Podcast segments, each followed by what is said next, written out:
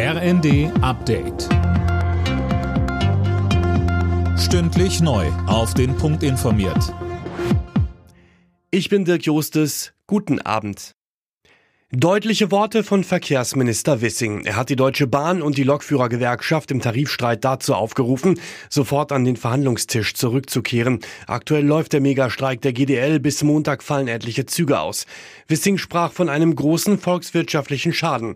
Weiter sagte er bei NTV. Wenn der Verhandlungstisch offensichtlich äh, so verhärtet ist, dass man einen Mediator braucht, dann muss man mit einem Mediator sprechen. Aber nicht zu sprechen und einen Streik dieser Dimension zu veranstalten, das ist das Inakzeptable und das können wir so auch nicht hinnehmen.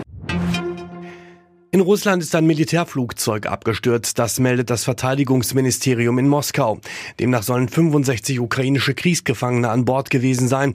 Ukrainische Medien hingegen berichten, dass die Maschine abgeschossen wurde, weil sie Flugabwehrraketen transportierte.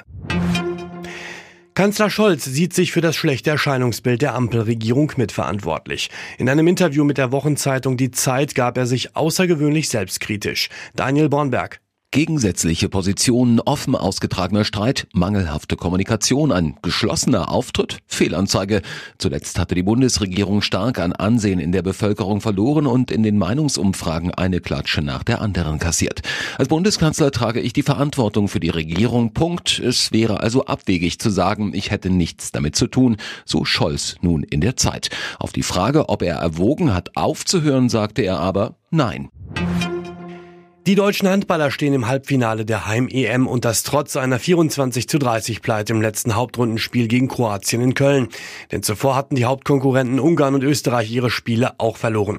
Im Halbfinale trifft das DHB-Team jetzt auf Weltmeister Dänemark. Der FC Bayern hat sein Nachholspiel in der Fußball-Bundesliga gewonnen. Am Ende stand es zu Hause gegen Union Berlin 1 zu 0 für den Tabellenzweiten. Durch den Sieg kommen die Münchner wieder etwas an Spitzenreiter Bayer Leverkusen ran. Wegen des Winterwetters war die Partie Anfang Dezember abgesagt worden. Alle Nachrichten auf rnd.de